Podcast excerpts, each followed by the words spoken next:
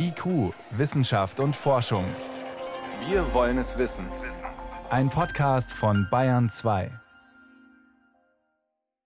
Kein Krankheitserreger lässt jedes Jahr mehr Menschen auf der Welt sterben als das Tuberkulosebakterium. Rund 1,5 Millionen, sagt die WHO. Eigentlich kann man die Krankheit mit Antibiotika behandeln, seit Jahrzehnten schon, aber nicht überall auf der Welt erreichen diese Medikamente die Kranken. Und unbehandelt führt sie nach Jahren des Leidens zum Tod. In Europa ist ausgerechnet die Ukraine eines der Länder, das am meisten mit Tuberkulose kämpft, und der Krieg macht die Situation noch prekärer. Angesichts der ankommenden Flüchtlinge hat das Robert Koch Institut vor kurzem nochmal seine Empfehlungen zur Tuberkuloseerkennung aktualisiert. Ich konnte vor der Sendung mit Professor Christoph Lange vom Forschungszentrum Borstel sprechen. Der Lungenspezialist arbeitet mit Kliniken in der Ukraine zusammen und kennt die Situation. Und ich wollte von ihm wissen, warum ist Tuberkulose ausgerechnet in der Ukraine ein Problem? Ja, wir haben in Deutschland circa 5000 Tuberkuloseerkrankte auf eine Bevölkerung von über 80 Millionen Einwohnern. In der Ukraine haben wir mehr als 30.000 auf knapp die Hälfte der Bevölkerung von etwas über 40 Millionen Einwohnern. Und die Länder der ehemaligen Sowjetunion haben weltweit ein besonderes Problem, dass dort vor allen Dingen Bakterien, die inzwischen gegen die Standardantibiotika resistent sind, vorkommen. Woher kommt das, dass da so viele Resistenzen verbreitet sind?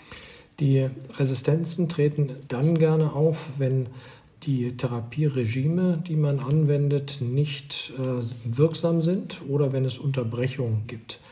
Man hat aus Mangel an diagnostischen Möglichkeiten in der Vergangenheit Standardtherapieregime gegeben, sodass auch Patienten, die gegen eines von vielleicht vier Medikamenten schon Resistenzen hatten, ähm, trotzdem ein Standardregime bekommen haben. Oder auch die, wo die Bakterien schon gegen zwei Medikamente resistent waren. Mit diesem Mechanismus züchtet man quasi die resistenten Populationen der Bakterien heraus.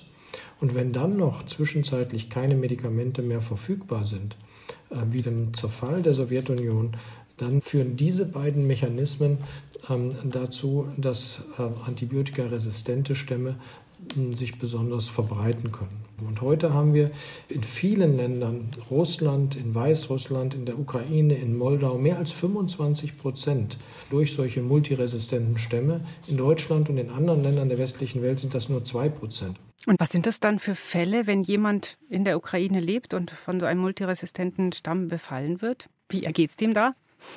Ja, die Erkrankung ist erstmal wie jede andere Erkrankung auch, nur dass die Standardantibiotika nicht helfen. Dann gibt es Reserveantibiotika, die sich in aller Regel durch drei Sachen auszeichnen. Zum einen sind sie viel teurer, zum zweiten sind sie schlechter wirksam und zum dritten haben sie mehr Nebenwirkungen. Und dann kommt noch was Viertes dazu, man muss viel länger behandeln. Bisher war das so, dass eine normale Therapie knapp sechs Monate dauert. Und wenn die Bakterien dann antibiotikaresistent sind, braucht man 18 Monate. Wir haben gerade eine Erhebung gemacht in 43 Ländern Europas, was das alles so kostet. Im Mittel kostet so eine Behandlung einer multiresistenten Tuberkulose mehrere hunderttausend Euro allein an Medikamenten.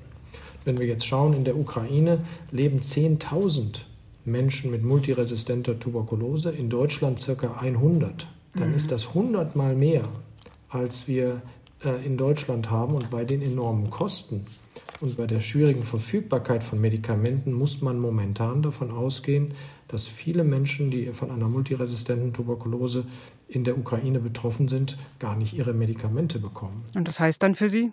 Das heißt, Einmal, dass die Erkrankung weiter fortschreitet. Das heißt aber auch, das sind genau sind ähnliche Mechanismen, wie man sie auch im Zerfall der Sowjetunion hatte, dass a die Anzahl der Bakterien, die von Mensch zu Mensch übertragen wird, größer wird und dass die Anzahl der antibiotikaresistenten äh, Fälle zunimmt.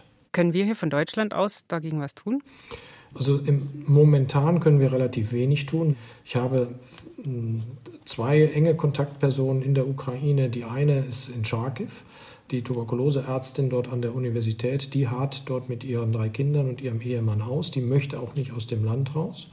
Die schickt mir eine Liste mit Medikamenten und über eine lokale Nichtregierungsorganisation versuchen wir diese Medikamente zu beschaffen und ähm, eben auch in die Ukraine zu transportieren, wobei das eben auch große logistische Probleme hat. Die Frage ist, ob man das wirklich so als Einzelaktion machen sollte. Mhm. Das Zweite ist, der Leiter, der Professor der anderen Universität ist mit seiner Familie jetzt vor einigen Wochen hier in Borstel angekommen. Ähm, der äh, ist halt mit drei kleinen Kindern hier und ähm, dessen Patienten sind im Augenblick halt ohne den äh, Professor und da weiß ich gar nicht, wer die Patienten versorgt, aber es gibt, gibt viele Nöte, zum Beispiel Röntgenbetrachtungsgerät. Die Kollegin, die jetzt in Charkiw ist, hat gesagt, bitte, wenn du äh, Sachen zu uns schickst, schick mir ein Röntgenbetrachtungsgerät. Das letzte ist gerade kaputt gegangen, äh, weil irgendwo eine Bombe explodiert ist. Hm. Wird der Krieg in der Ukraine dazu beitragen, dass sich Tuberkulose mehr in Europa ausbreitet? Ganz klare Antwort ja. Die Menschen überwinden die Grenze mit aktiver Tuberkulose oder mit latenter Tuberkulose und die Erkrankung bricht dann erst später aus. Die Inzidenz, also die Häufigkeit der Erkrankung in der Bevölkerung, ist in der Ukraine deutlich größer als in Deutschland. Es ist aber weiterhin auch für viele Ukrainer eine seltene Erkrankung. Also es ist keine Volkskrankheit in der Ukraine. Man darf eben nicht davon ausgehen, dass es jetzt zu einer Tuberkulose-Epidemie in Deutschland kommt, weil vielleicht eine Million oder vielleicht zwei Millionen Ukrainer nach Deutschland kommen. Und Erkrankte können hier auch behandelt werden. Das muss man auch festhalten. Ja, wir haben alle Möglichkeiten, die Patienten zu behandeln. Die Erfolgsaussichten mit einer Tuberkulose in Deutschland geheilt zu werden, auch mit multiresistenter Tuberkulose, sind exzellent. Das heißt, wir brauchen uns überhaupt keine Sorge machen. Wir müssen nur aufklären, was sind Symptome dieser Erkrankung, wir müssen den Menschen Zugang zu unserem Gesundheitssystem schaffen. Ähm, dann kriegt man das auch ohne große Probleme tatsächlich in den Griff. Vielen Dank. Professor Christoph Lange war das vom Forschungszentrum Borstel-Leibniz-Lungenzentrum zu Tuberkulose und den Bedingungen in der Ukraine. Vielen Dank. Vielen herzlichen Dank und alles Gute nach München.